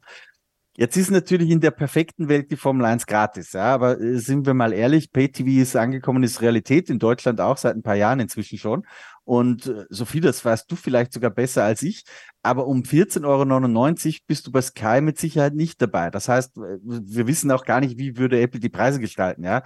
Ähm, das ist jetzt nur eine Annahme, dass das vielleicht zu einem ähnlichen Preismodell funktionieren würde bei der Formel 1 wie bei der MLS. Ähm, aber ich, ich glaube, da kommt der Fan, also lass mich anders formulieren. Im Vergleich zu anderen Sportarten, äh, die du konsumieren musst, oder Kevin hat angesprochen, der Zone brauchst du dafür, dafür, dafür oder das brauchst du dafür, äh, ist das ein verhältnismäßig günstiges Angebot, weil du zahlst dann deine 15 Euro und kriegst alles äh, Formel 1 zu sehen. Ähm, aus einer Hand weißt, wo es das gibt. Ähm, bei Apple bin ich mir auch sicher, hast du kein Problem, wenn du im Urlaub in Griechenland bist ähm, genau. und kannst das wahrscheinlich auch schauen. Ähm, also klar, ich würde es besser finden, es würde nichts kosten. Ähm, sollte es so kommen, finde ich es jetzt nicht äh, verkehrt, äh, alles zentral äh, aus einer Hand zu machen. Vorausgesetzt, aber da bin ich mir sicher, dass das auch so laufen würde, äh, dass Apple dann auch mit zum Beispiel lokalen Kommentatorenteams und so weiter äh, ein bisschen regionalisiert die Ländersignale anbietet. Wenn das alles nur noch Englisch wäre, wäre mir das zwar wurscht, der ich der englischen Sprache mächtig bin, aber ganz vielen äh, wäre es halt nicht egal. Ja, für die ist ein deutscher Kommentar sehr wichtig. Ja, das wollte ich auch gerade noch sagen. Also guter Punkt. Vielleicht auch bei Vor- und Nachberichten. Also das, ja, sicherlich nicht zu vernachlässigen. Ich glaube, sonst würde man da beispielsweise in Deutschland, aber auch in vielen anderen Ländern durchaus doch auch einen großen äh, Stamm an Formel 1 ZuschauerInnen verlieren. Also davon könnte man, glaube ich, ausgehen. Ist natürlich alles noch komplette Zukunftsmusik. Wer dieses ganze, diese ganze Apple-Thematik auch nochmal kurz und knackig zusammengefasst haben will mit allem, was wir bis jetzt wissen, kann auch nochmal auf dem YouTube-Kanal von Formel1.de vorbeischauen. Da hat Christian das auch nochmal, ähm, ja, einfach kurz zusammengefasst. Also generell generell ähm, eine gute Adresse der Kanal, ähm, auch für, für so Neuigkeiten. Die sind da eigentlich auch immer zügig online und nicht erst zwei Tage später, wenn ihr diesen Podcast vielleicht irgendwann hört. Dafür haben wir hier natürlich die Möglichkeit, nochmal ausführlicher auch drüber zu sprechen. Ähm, vielleicht noch eine Frage jetzt auch zum Abschluss dieses Takes, um auch in dem Bogen zu der Studie nochmal zu spannen. Ähm, Kevin, was kann die Formel 1 deiner Meinung nach noch besser machen oder tun, um die Formel 1 Fans weiter auch an den Sport zu binden in den kommenden Jahren? ein engeres, kompetitiveres Feld generieren, das die Möglichkeit bietet, dass zwei, drei, vielleicht sogar vier Teams bis zum Ende der Saison Möglichkeiten haben, Formel 1 Weltmeister zu werden. Ich glaube, damit steht und fällt alles, weil die Formel 1 tut, was den Content angeht, was die ähm, suggerierte Fannähe ähm, über Social Media angeht, finde ich eine ne ganze Menge. Also die Formel 1 ist ist meiner Meinung nach haptisch nicht näher an den Fan gerückt, ähm, aber Social Media technisch schon sehr nah dran. Also du kommst wirklich sehr nah dran. Da sind auch die Fahrer mit für verantwortlich, die selber jede Menge machen. Ähm, man muss hoffen, dass Fahrer kommen, die das Interesse auch so weiter beibehalten können, äh, die das konservieren können. Da spreche ich dann über eine Phase nach einem Lewis Hamilton zum Beispiel, ähm, der als großes Social Media Flaggschiff natürlich irgendwann weg sein wird. Ähm, da kann aber definitiv einer wie George Russell, wie Lando Norris reinrutschen in diese, in diese Situation. Ja, und einfach hoffen, dass tatsächlich mit einem stabilen Reglement, und ich glaube, damit steht und fällt es, man muss das Reglement so stabil wie möglich halten, um über Jahre hinweg äh, diese Annäherung hinzubekommen, dass mehr Teams in der Lage sein können zu gewinnen. Also ich, ich kriege dieses Interview äh, mit Ottmar Safnauer, was wir bei dem Alpine Lounge hatten, äh, nicht mehr aus dem Kopf, was das angeht, weil auch da haben wir darüber geredet, dass du hoffen kannst, dass mit dem Entwicklungsrennen, was jetzt läuft, bis 2025 vielleicht drei, vier Teams, fünf Teams in der Lage sind, oben mitzufahren, wenn das Reglement stabil bleibt. Und 26 ändert sich wieder was. Das heißt, da haben wir dann wieder vielleicht diesen Turnaround, was das angeht. Und äh, ja, ich würde der Formel 1 raten, lasst es so stabil wie möglich, damit kommen mehr Teams ran.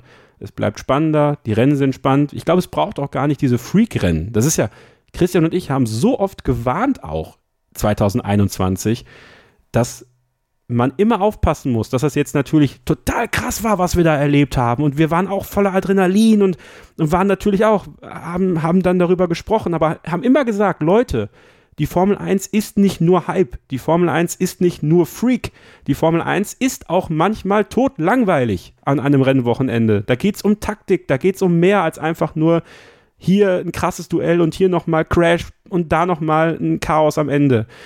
Und ähm, wichtig ist für die Formel 1, glaube ich, wirklich, dass der Kampf um die WM so lange wie möglich spannend bleibt, weil das ist am Ende das, was zieht. Und wenn du Regionalstars hast, wie Max Verstappen, wie vielleicht wieder einen deutschen Fahrer, der weiter oben mitfahren kann, dann wird das Interesse an der Formel 1 generell nochmal in eine neue Sphäre gehoben. Sollte mal ein US-Amerikaner vielleicht vorne mitfahren, das wäre auch ein Riesending. Ja, ähm, ja, es ist einfach eine andere Zeit in der Formel 1. Es geht um Stars, es geht um Charaktere und äh, diese Charaktere sind gerade da. Und das ist gut für die Formel 1. Das kann man nicht anders sagen. Christian, hast du noch was zu ergänzen oder schließt du dich Kevin an? Nee, ich ja. finde, das hat Kevin jetzt perfekt. Ja, das sind die kleinen Erfolge in meinem Leben. Ja! Sehr gut, haben wir das heute auch nochmal geschafft. Sehr schön. Ich fand auch, das war ein gutes Wort zum Abschluss. Dieses Text klang jetzt teilweise sehr negativ. Also ich glaube, wir können auch trotzdem dazu sagen, dass die Formel 1 sich nach wie vor auf einem sehr, sehr hohen Niveau bewegt, auch was die Reichweite und die Popularität angeht. Auch in dieser Studie geht es eben nur um den Vergleich zum Vorjahr, der da ein bisschen negativ aufgefallen ist. Aber ich glaube, insgesamt ist die Formel 1 doch in einem sehr guten Zustand und es ist vermutlich auch normal, dass man da irgendwann auch mal so ein Plateau erreicht. Gerade auch heutzutage vielleicht, wo ja ähm, mit dem Medienkonsum der Menschen ähm, man vielleicht eh dazu tendiert, sich ab und zu auch mal nach was Neuem umzuschauen. Also ich glaube, insgesamt brauchen wir uns da noch keine großen Sorgen machen. Ähm, haben jetzt trotzdem hier, ich glaube, fast 40 Minuten unsere Meinung zum Besten gegeben. Es würde uns natürlich auch interessieren, was ihr da draußen denkt, weil ihr seid ja auch Fans der Formel 1, nehme ich an, wenn ihr diesen Podcast hört. Also ja, sagt uns auch gerne, was ihr dazu denkt. Hat das Interesse bei euch auch nachgelassen? Was könnte die Formel 1 eurer Meinung nach tun, um ähm, die Fans wieder mehr zu binden? Schreibt uns da gern beispielsweise einen Kommentar bei YouTube, falls ihr bei YouTube schaut oder ja auch bei Starting Grid bei unseren Social Media Kanälen könnt ihr euch natürlich gern melden. Das ist auch alles entsprechend verlinkt. Und auch privat könnt ihr uns natürlich folgen auf Social Media. Da seid ihr bei Christian sehr gut beraten, wenn ihr bei Facebook vorbeischaut. Hat er vorhin, glaube ich, schon mal kurz erwähnt. Formel 1 in Zeit mit Christian Nimmervoll ist da die Adresse. Ihr könnt aber auch bei Instagram schauen. Genau, Christian Unterstrich Nimmervoll oder bei Twitter. Ist jetzt verwirrend vielleicht mit den ganzen Namen, aber ich nenne es trotzdem noch at mst-christian n. Äh, Kevin ist ein bisschen einfacher. Der ist nämlich nur bei Twitter oder X Jetzt haben wir das Problem immer noch, aber egal, ihr wisst, was gemeint ist. Und bei Instagram vertreten unter dem gleichen Namen Kevin-Scheuren und mich findet ihr bei diesen beiden Plattformen unter Sophie Affelt. Wir machen jetzt eine letzte kurze Pause und dann melden wir uns, wie schon angekündigt, nochmal mit der Vorschau auf den großen Preis von Katar, der am kommenden Wochenende ansteht. Bis gleich hier bei Starting Grid, dem Formel 1 Podcast auf meinsportpodcast.de. Hey, Malte Asmus von meinsportpodcast.de hier. Ab März geht's weiter mit unseren 100 Fußballlegenden. Staffel 4 bereits. Freut euch auf Slatan Ibrahimovic, Michel Platini, Cesar Luis Minotti, Paolo Maldini, um nur mal vier zu nennen. Und bis wir mit der vierten Staffel kommen, hört doch einfach noch mal rein in die bisherigen drei Staffeln. Ronaldinho, Sepp Meyer, Gary Lineker, Lothar Matthäus und viele weitere warten da auf euch. 100 Fußballlegenden. Jetzt. Überall, wo es Podcasts gibt. Schön, dass ihr immer noch dabei seid hier bei Starting Grid, dem Formel 1 Podcast auf meinsportpodcast.de. Und dass ihr es bis hierhin geschafft habt, das zeigt uns doch, dass ihr es zumindest nicht ganz blöd findet, was wir hier für euch produzieren. Wenn das der Fall ist, dann zeigt uns das auch gerne mal mit einer Bewertung auf den üblichen Plattformen, beispielsweise Spotify oder Apple Podcasts. Da könnt ihr Sterne vergeben oder bei Apple Podcasts auch einen Kommentar gern schreiben. Oder auch wenn ihr auf YouTube hier unterwegs seid, teilt uns gerne eure Meinung mit oder gebt uns einen Daumen nach oben. Oder am besten natürlich beides geht relativ schnell und hilft uns sehr. Das ist nur als kleiner ähm, ja, kleiner Anreiz, oder was heißt Anreiz, noch ein kleiner ähm, ja, Disclaimer vorweg vor diesem Take, würde uns sehr freuen. Wir schauen jetzt voraus auf das, was am kommenden Wochenende passiert beim großen Preis von Katar. Das Rennen ist ja noch relativ neu im Kalender, Kevin, aber eine Ausgabe, die haben wir schon gesehen, nämlich im Jahr 2021. Damals hat Lewis Hamilton gewonnen. 2022 hat man ja aufgrund der Fußball-WM auf eine Austragung verzichtet. Deshalb ist jetzt quasi in diesem Jahr ja die erste reguläre Austragung im Rahmen dieses Zehn-Jahres-Vertrags mit den Veranstaltern in Katar. Wir kommen jetzt mit Suzuka von einer ja echten Traditionsrennstrecke zu einer Strecke, die vermutlich jetzt, würde ich mal behaupten, nicht unbedingt der Fanliebling ist. Ähm, wie steht's um deine Vorfreude jetzt vor dem Rennwochenende?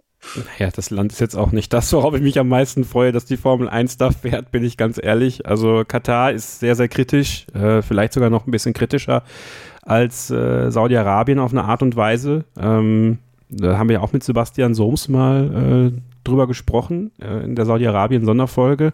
Ich weiß gar nicht, ob wir Katar auch so äh, erwähnt haben, aber auf jeden Fall ist Katar kein Unschuldslamm, äh, was, was das Leben dort in, in der Region angeht, aber ähm, für alle, die das jetzt nicht so interessiert, klammer ich das jetzt einfach mal aus. Ja, müsst ihr jetzt gar nicht genervt sein davon, dass jetzt der Scheuren wieder mit seiner äh, Moralapostelei ankommt, wo man fahren sollte und wo nicht. Am Ende ist Gier gut, ja, und Katar zahlt. Darum geht's.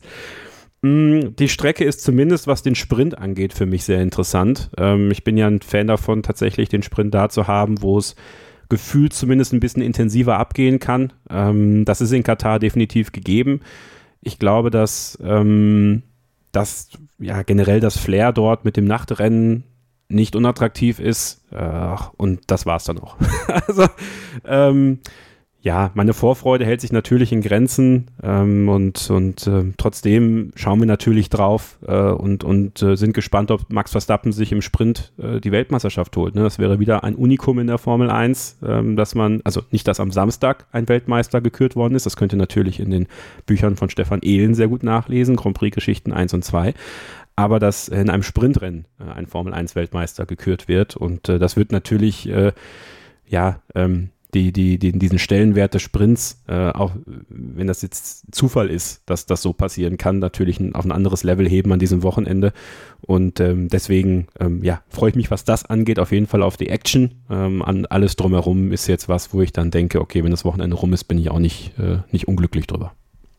Christian, das nehme ich doch gleich mal auf, dieses Stichwort Sprint und WM-Titel für Max Verstappen am Samstag. Das war vermutlich nicht so im Sinne der Formel 1, als man den Sprint eingeführt hat, oder?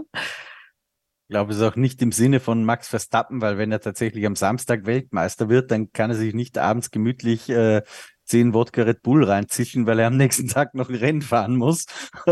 Äh, ich glaube, das wird ihn auch nicht so freuen, aber tatsächlich ist es ja schon entschieden. Ich, ich, ich weiß nicht, ob ich, ich hoffe, ich habe es nicht verpasst, aber vielleicht mal kurz die Rechnung machen. Also es gibt noch 180 Punkte, glaube ich, zu vergeben. Ähm, maximal äh, und Max Verstappen braucht noch drei, um wirklich alle Fragen endgültig zu beantworten. Das heißt, mit dem sechsten Platz im Sprint äh, ist er durch. Äh, ganz egal, was Sergio Perez macht, dass er der Einzige, der noch mathematische Chancen hat, ihn abzufangen. Alle anderen sind schon raus aus der Rechnung. Und deswegen sage ich, eigentlich ist es eh schon geklärt. Also es geht wirklich nur noch um, um das Formelle sozusagen. Denn dass Sergio Perez von jetzt an alle Sprints, alle Grand Prix gewinnt und alle schnellsten Runden fährt, ist natürlich ausgeschlossen. Ja, also Max Verstappen kann sich in Mauritius irgendwo am Sandstrand legen und wird trotzdem mit haushohem Vorsprung Weltmeister werden. Ähm, also es geht wirklich nur noch um den offiziellen Akt. Ähm, ich glaube, Verstappen wäre es natürlich lieber, das erst am Sonntag zuzumachen. Ähm, aber ja, es ist, wie es ist. Und vielleicht passiert ja auch tatsächlich irgendwas am Samstag, who knows.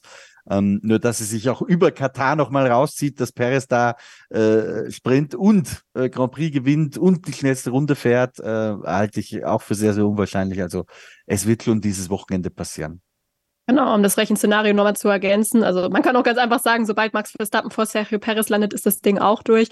Ähm, oder Sergio Perez darf halt nicht mehr als fünf Punkte auf Max Verstappen gut machen. Also ja, man kann sich dir nur anschließen, Christian. Also dass das jetzt, äh, dass dieser Titel nicht an diesem Wochenende passiert, ist schon sehr unwahrscheinlich. Ähm, eigentlich würde man ja sogar davon ausgehen, dass es wirklich auch am Samstag passiert. Ob Max Verstappen das jetzt will oder nicht, ähm, gut, er könnte es ja beeinflussen. Ich denke mal, er wird es nicht tun. Aber ja, deshalb auch der Hinweis an euch auf jeden Fall dann auch schon am Samstag einschalten, falls ihr das nicht verpassen wollt. Kevin, wenn wir jetzt die bisherigen Sprintwochenenden mal so anschauen, dann sehen wir in Baku Platz 3 für Charles Leclerc, in Spielberg Platz 2 für Charles Leclerc und in Spa wieder Platz 3 für den Monegassen. Also diese Sprintwochenenden mit nur einem freien Training, um das Setup zu finden, das scheint Ferrari ganz gut zu liegen. Ähm, traust du ihnen auch in Katar wieder ein gutes Ergebnis zu?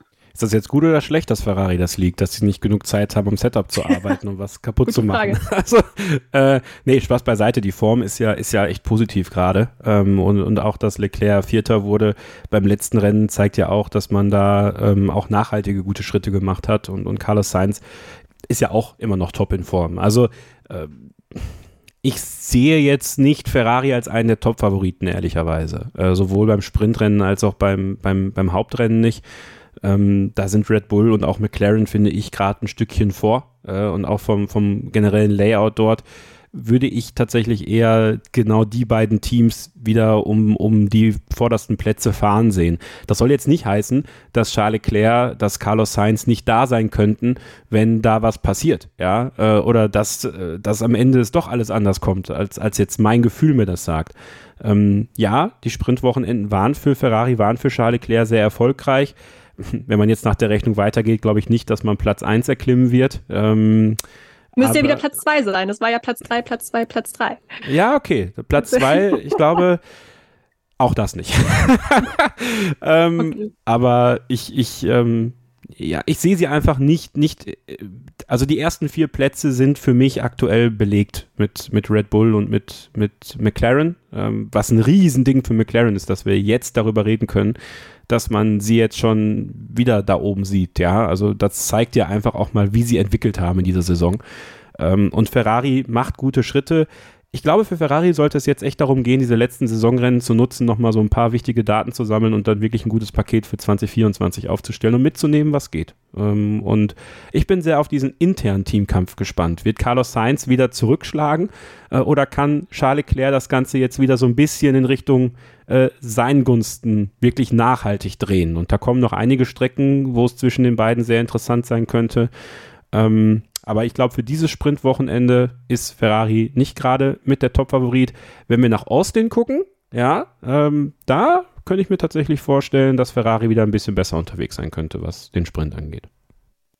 Christian Kevin hat seine Meinung jetzt schon gesagt zu seinen Favoriten.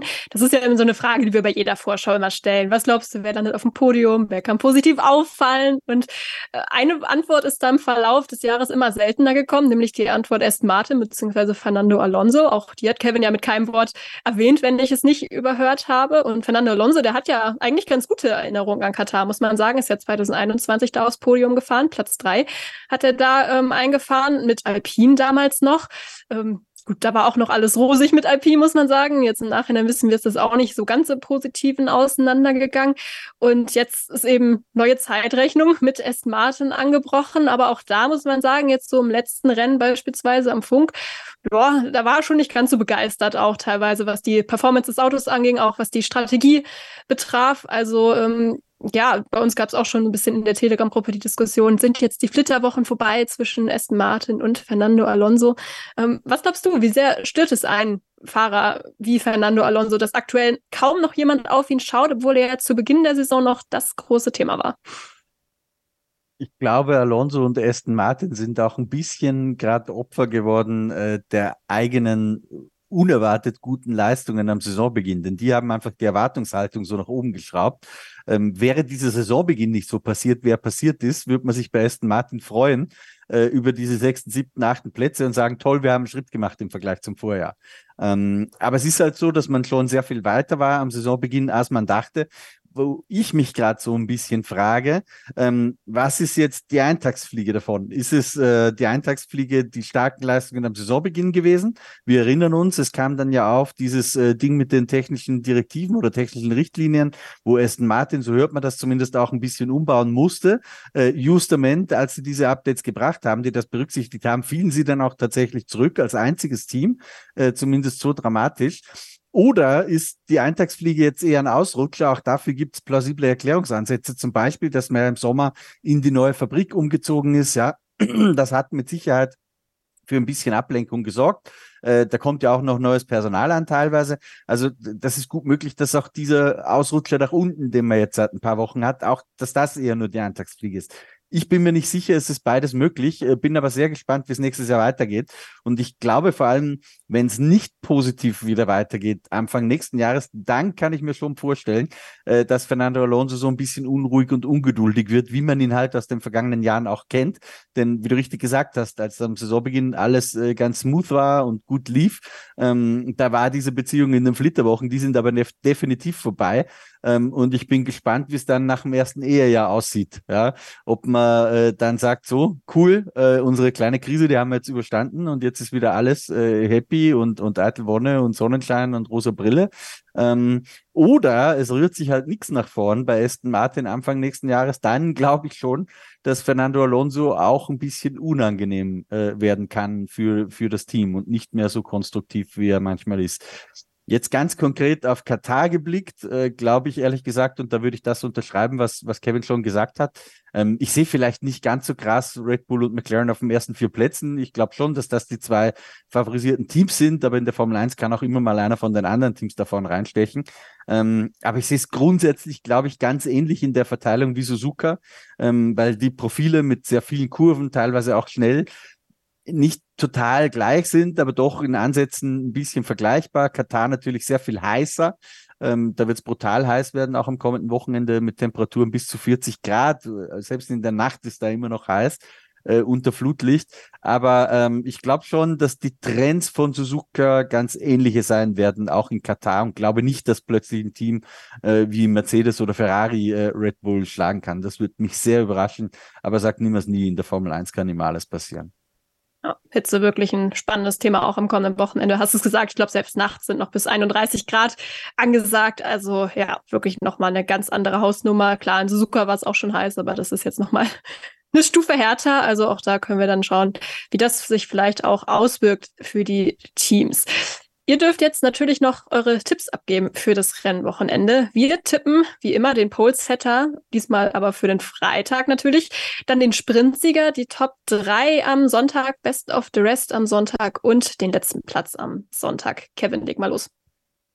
Also Pole Position und Sprintsieg Max Verstappen. So, damit ist er Weltmeister. Ja, haben wir das schon mal erledigt. Surprise! So, und dann möchte ich, möchte ich für Sonntag was anderes machen. Ja, äh, dann sage ich, Max Verstappen säuft sich am Samstagabend so dermaßen ein, dass äh, er aus Versehen statt Benzin Red Bull in seinen Tank macht. Der geht dann hoch ja, der erste Motorschaden. Er das auch selbst betankt, meinst du? Ja, klar, das macht er einfach nachts. Pinkelt in den Tank. Und ähm, Lando Norris gewinnt vor Sergio Perez und Oscar Piastri. Äh, und dementsprechend ähm, ist McLaren best of the rest, äh, so gesehen. Und äh, Kevin Magnussen wird letzter, weil der Haas noch einmal als Gurke unterwegs ist. Äh, und dann in Austin wird alles anders, denn dann gewinnt Nico Hülkenberg plötzlich das Rennen mit dem neuen Haas. Natürlich nicht. Die Geschichte gefällt mir auf jeden Fall. Das ja, sind doch die auch. Schlagzeilen, die wir brauchen, um diese Wir deutschen Fans brauchen das. Wir brauchen wieder eine Volkstribune in der Formel 1. Make Nico Hülkenberg great again, sage ich nur. Christian, hast du dem was entgegenzusetzen? Ja, ich frage mich gerade und schaue da gerade nach, wie hat sich denn der Norris eigentlich 2021 in Katar geschlagen? Das ist vollkommen egal, das ist eine ganz andere Zeit, Christian. Das ist ein anderes Auto, das war ein anderes Momentum, ja. Dieses Jahr ist ja, es soweit. Stimmt. Aber, aber ob er den Teamkollegen, äh, egal, ich, ich sage einfach mal, auf die Pole fährt Lando Norris.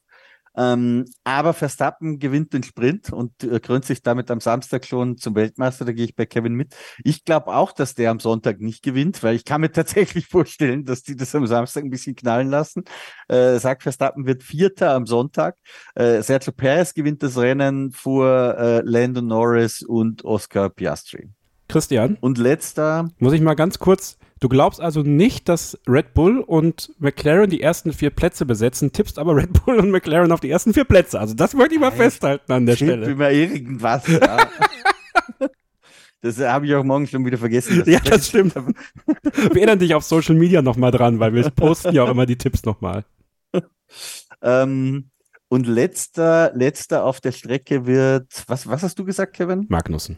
Magnus. Okay, dann sage ich Nico Hülkenberg. Oh Gott.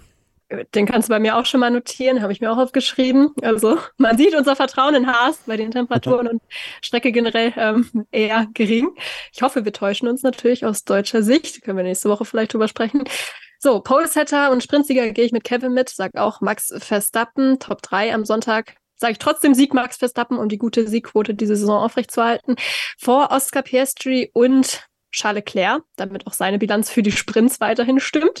Best of the Rest dementsprechend McLaren und das war's.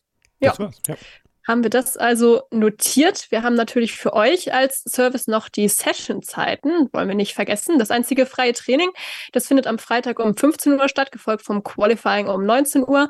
Samstagnachmittag um 15 Uhr gibt es dann noch das Sprint-Shootout, das dann die Startausstellung für den Sprint um 19.30 Uhr bestimmt. Und das Highlight mit dem Hauptrennen könnte ich dann zur schönen Sendezeit um 19 Uhr am Sonntagabend gönnen. Und am Abend, äh, gutes Stichwort eigentlich, gibt es dann natürlich auch immer noch die Analyse von Kevin und Christian zumindest Samstag und Sonntag dann auf dem YouTube-Kanal von Formel1.de auch noch geliefert. Also da natürlich wie immer auch die Empfehlung, da dann auch noch reinzuschauen. Und damit sage ich dir, Kevin, vielen Dank für deine Zeit und auch deine Meinung heute. Ja, sehr gerne. Und auch Christian, vielen Dank auch an dich. Immer schön, wenn du dabei bist. Bitte gerne. Und euch da draußen wünsche ich eine schöne Woche und hoffentlich dann bis kommenden Montag, wenn wir dann das Rennen von Katar hier gemeinsam analysieren. Bis dahin, macht's gut und keep racing.